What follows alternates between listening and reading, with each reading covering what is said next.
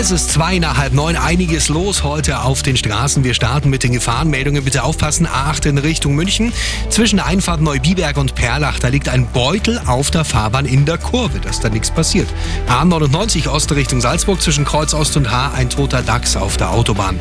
Dann kommen wir auf die A95 Garmisch-Partenkirchen in Richtung München. Zwischen Kreuzhof und Sendling Süd ein Unfall am Tunneleingang. Linke Spur ist blockiert. Hier stockt der Verkehr.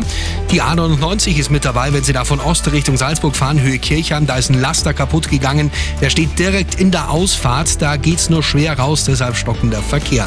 Kommen wir in den Landkreis Starnberg. Eine Vollsperre nach einem Unfall auf der Startstraße 2063. Starnberg Richtung München zwischen Stockdorf und Kreiling. Hier bitte weit außen rumfahren. Dann haben wir auch einen Unfall im Stadtgebiet München auf Mittleren Ring. Ganz ungünstig im Löse-Kieselbach-Tunnel Richtung Heckenstaller Tunnel. Und ansonsten der übliche Berufsverkehr auf Mittleren Ring. Und eine S-Bahn-Meldung. S3 Holzkirchen, eine Reparatur an einem Signal zwischen Deisenhofen und Holzkirchen auswärts haben Sie hier Verspätungen von bis zu 20 Minuten. Halten Sie überall gut durch. Wir sind bei Ihnen. Gute und sichere Fahrt in den Frühling mit einem Suzuki von